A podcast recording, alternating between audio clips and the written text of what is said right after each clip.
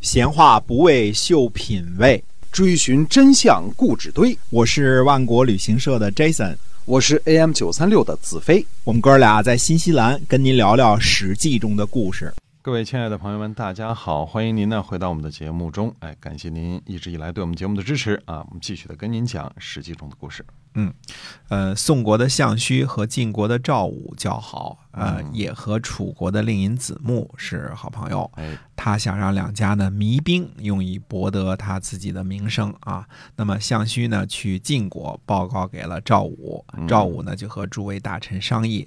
韩起说呢，说兵战呢残害民众，是消耗国家财物的这个蛀虫，又是小国的灾祸。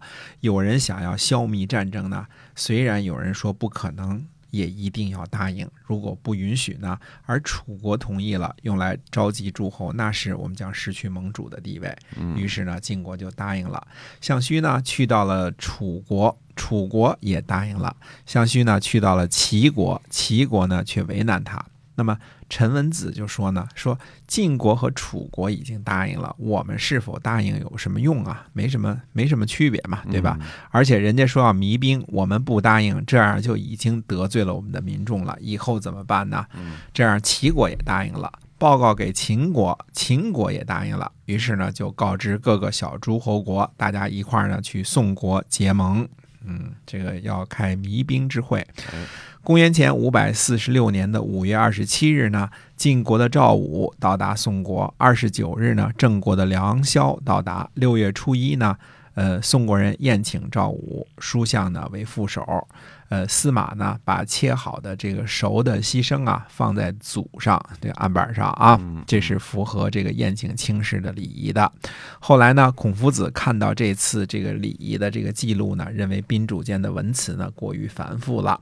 六月初二呢，鲁国的叔孙豹、齐国的庆丰、呃陈国的虚无、魏国的石恶到达。那么六月初八呢，晋国的智颖、智盈追随着赵武子呢，也到达了宋国。这个营呢，是应该是这个盈余的盈啊，这是前面那个智盈的孙子啊，名字都发音一样啊。六月初十呢，呃，邹道公到达。六月十六呢。楚国的公子黑公提前到达，那么向这个晋国呢征询合约的条件。六月二十一日呢，宋国的项须呢去陈国，与楚国的令尹子木呢商议合约的内容。六月二十二日呢，滕成公到达，令尹子木呢对项须说呢说诸侯交相见也。啊，解释一下啊，所谓的交相见也，诸侯交相见也，就是呢，请晋国的这个同盟国的这些个诸侯啊，去朝见楚国，楚国的这些同盟国呢，去朝见晋国。啊，这个六月二十四号呢，宋国的这个项须呢，就回报给了晋国的赵武。赵武说呢，说赵武这个回答看看啊，他说晋、楚、齐、秦。匹也就是是互相匹敌的大国，晋国呢不能够命令齐国，就像楚国呢不能够命令秦国一样。如果楚国的国君能让秦国的国君屈驾来到毕邑，那寡君怎敢不向齐国的国君坚决的请求呢？嗯嗯，那意思说，这这四个国家都是大国家，我们不能把齐国国君怎么样了，你们也不能把秦国国君怎么样了吧？哎对吧？嗯，这个意思就是对于这个楚国提出这个诸侯交相见也这个这个条件啊，这个合约的这个呃一个反馈。嗯那么六月二十六日呢，项须呢又和楚令尹子木呢回复赵武的回答，双方呢。在这个第一个问题上啊，其实就没有达成太多的共识。子木回答说呢，说这个事儿就是这个这个赵武提出来这事儿啊，我们必须向我们的领导汇报，嗯哎，请乘坐驿马呢，这个回报楚康王。那楚康王呢，到底是领导啊？嗯对于这个双方都无法解决的这个使者都大臣都无法解决的这个难题呢，提出了一个呃方案，类似一国两制的方案啊。一国这两制，对，就类似啊，我们说这个嗯智慧都是都是这在这儿的啊。楚康王说呢，除了秦国和齐国之外，嗯，其他诸侯交相见也，嗯，嗯，这样哎，提出了一个两种制度啊，对诸侯分别区别对待。哎，这样呢，在楚国这个提出的第一个弭兵的这个条件呢，双方呢终于达成了共识。我们从以后的这个历史进展来看呢，楚国对于这次弭兵之盟呢是做了充分的准备的。这一个条件呢，仔细想想，实际上是非常有利于楚国的。所谓的这个同盟国啊，这个这个诸侯交相见也这个政策呢。晋国手下同盟国众多呀，对吧？嗯，一二三四五六七八，对吧？对。但是楚国无非就是什么陈国、蔡国、徐国，就就就如此而已了啊。嗯。所以楚国提出这个条件呢，是经过了深思熟虑的。那么相比较之下呢，晋国的赵武的回答呢，显得非常的草率。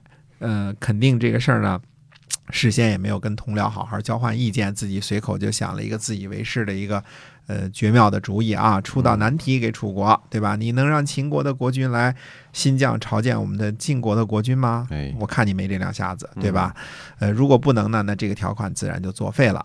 哎，没想到呢，楚康王水平太高，就着赵武的话呢，就给接了下茬了，对吧？那就豁免秦国和齐国呗，其他小诸侯没有这个问题了吧？你自己说的话。呃，没法反悔吧？你总不能说你不能让鲁国的国君来那个什么吧，对吧？嗯。诶，所以这个楚康王呢，就这样把一个高难度的一个难题啊，就这个轻轻就给化解了，四两拨千斤啊。嗯，我们后边会说到啊，这一个条款呢，最后让楚国实际上是占尽了便宜。这我们慢慢说啊。秋天的七月初二呢，项须从陈国回来，当天晚上呢，晋国的赵武和楚国的子西结盟，商议呢，双方呢，这个这个盟词啊，就是统一这个盟词，到时候呢，不能反悔。七月初四呢，楚国的令尹子木从陈国到达，同时呢，呃，陈国的孔焕。呃，蔡国的公孙归生也到达了宋国，曹国、许国的大夫们呢也都到达了，诸侯呢都带着军队，但是军队的驻地呢都不设营垒，只是这个围起了篱笆，表示互不提防，没有恶意啊。呃，可能这时候细心的朋友们已经听出来了，说秦国人来了吗？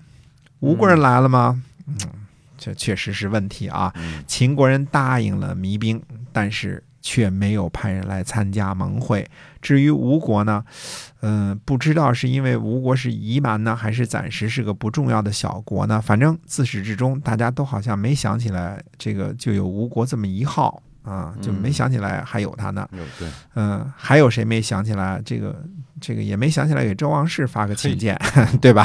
可见当时诸侯们已经多么不把周王室放在眼里了。这才是春秋中晚期而已啊！这个孔夫子还小呢，这时候啊，这么多的诸侯呢一起来开会，而且分属两个不同的阵营，那么呃也没通知周王室一下啊。不过大家呢表面上呢这个。呃，还是挺，就是气氛还是挺祥和的啊。毕竟天下诸侯谁也不愿意整天征伐不断，自这个相互残杀嘛，对吧？对。自打公元前七百七十年这个周平王东迁之后，似乎天下就从来没有停止过征伐啊。这个呃，大仗不打的时候打小仗是吧？今天不打，明天可能打，反正总会打。对，想象一下这个。天下无贼的前景也让人夜里能够做梦都笑出来啊！这是多么好的前景啊！哎，是哎，那么，嗯嗯，这个迷兵之盟下一步怎么发展？这个盟会怎么开呢？哎，那我们下一回再跟大家接着说。好的，我们今天的节目中就故事呢，就先跟您分享到这儿了。感谢您的收听，我们在下期再会，再会。